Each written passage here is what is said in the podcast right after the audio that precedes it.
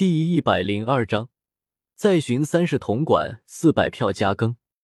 周瑞出生之后，先是待在周通与颜如玉身边过了几年快乐的童年，之后从五岁开始，便开启了他的修炼历程。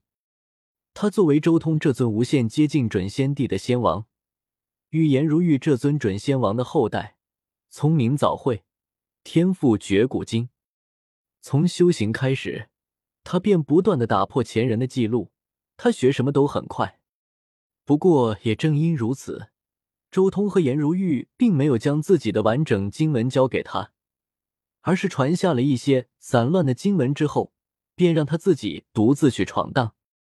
在神域成圣之后，周通便让他独自出去，与宇宙各族天骄争锋，先后经历了多次仙王大劫，外界的力量渗透到宇宙之中，强化了宇宙的精气，还有那来自于异域的大陆，更是令九天十地的环境前所未有的好。这是一个群星璀璨的时代，天骄层出不穷。但这一世，随着周瑞的出现。整个宇宙所有天骄黯然无光，在他面前犹如尘土，难以追赶他的脚步。即便是那些已经成道的至尊级老前辈，也在短短一次闭关之后，突然发现，原本在自己身后的小辈，竟然需要自己仰视了。他在短短百岁的时候就已经成了准帝，之后又与各族天骄前辈厮杀了百年，最终引动地劫。他独自一人傲立天劫之中，一边渡劫，一边迎战八方敌手。一日之间，连斩杀十三尊另类成道的对手，最终破灭万道，成为了新一代的大帝。一世正道，周瑞的出现，这开创了一个自黄金大世以来前所未有的奇迹。自从黄金大世之后，正道之人基本上都是活出第二世的。但他打破了这一规律，这令世间所有人惊呼：宇宙中可能要出现一尊足以媲美周通、叶凡那种天地级的强者了。在周瑞的正道过程中，颜如玉一直紧张的关注他，生怕他出现什么意外。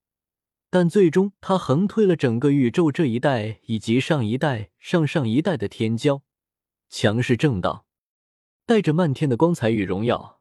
周瑞重新回到了神域，而直到此刻，周通才真正将自己的经文以及师兄宝术全部传给他，让他带着经文和宝术一同参悟世界树之中的天星印记，进一步强化自身的经文和大道。随着周瑞的正道，宇宙中也重新恢复了平静。时间一点点流逝，转眼间又是万年岁月过去。周瑞的大道压制也重新消散，宇宙中又有新地出现的征兆了。然而，就在这时候，世界树下的周通忽然睁开了眼睛。那种气息，周通随手一划，一条通道出现于身边。他沿着通道一路前行，进入了一片冰冷的宇宙。此刻，宇宙中九条巨大的黑龙横空而过。他们身上拉着巨大的青铜棺，缓缓前行，从一域进入了另一域之中。不过此刻，与以往那安安静静的青铜棺有些不同的是，现在的青铜棺上散发着一种莫名的气息。也正是这种气息引起了周通的注意，令他从闭关之中惊醒，找到了此处。当然。宇宙中也有许多人同样找到了青铜棺，但他们却无人能追上。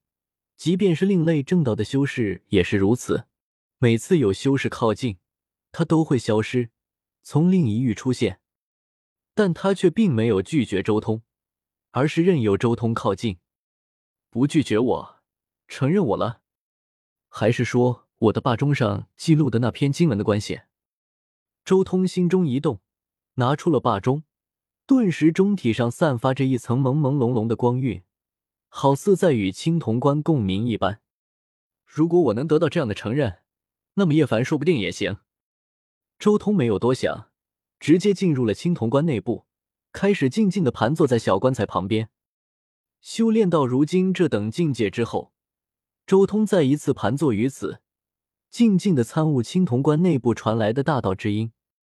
当每一道大道天音响起的瞬间，周通身边的霸钟都会共鸣，一同震动出一缕缕玄妙莫测的音波。这种音波有种打破桎梏、通向永恒的感觉，令周通心中的道感越发强烈。更是令他对荒天帝留下来的那篇经文有着更深的理解。这种经文不仅仅只是修补仙域，似乎还提到了上苍之上的一些东西。周通这一次参悟，明显参悟出了许多不同的东西。修为越深，参悟这些经文，越是能得到更多玄妙莫测的东西，甚至其中许多深意都是周通之前未能察觉到的东西。修补天地。更像是凝聚诸天信仰，大一统，统一诸界。周通参悟的东西越多，心中的疑惑也越来越多。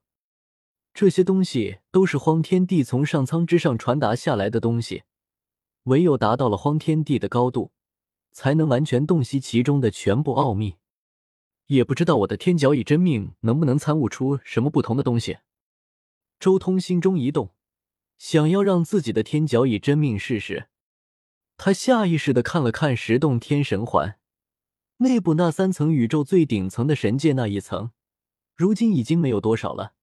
只要神界那一层瓦解，十洞天神环的压力一下子就会大减，自己就能真正爆发出准仙帝级的力量了。最多万年时间，我的天角以真命就能腾出手了。周通大致推算了一下时间。心中暗暗说道：“我就在这里等上万年好了。”好不容易再一次找到了九龙拉棺的踪迹，周通也不想就这么放手。这一次放手了，也不知道还要多久才能重新找到。当霸钟轰鸣，一缕缕的中波交织，在青铜棺内部回荡，而后与小关共鸣。而直到这个时候。周通才注意到霸钟的异样，他眼前一亮，露出一丝惊讶之色。那玉如意碎片的炼化速度加快了十倍，是因为与三世铜管共鸣的结果吗？好奇之下，周通再仔细检查了一下七颗魔星，炼化这七颗魔星的速度并没有加快，仅仅只是炼化玉如意碎片的速度加快了十倍。也对，毕竟是完整的准仙地器。即便有青铜冠的帮助，还是不行。真正炼化七颗魔星，还是要看我自己的实力。但破碎的准仙地器就简单许多了。这万年闭关还是很有必要的。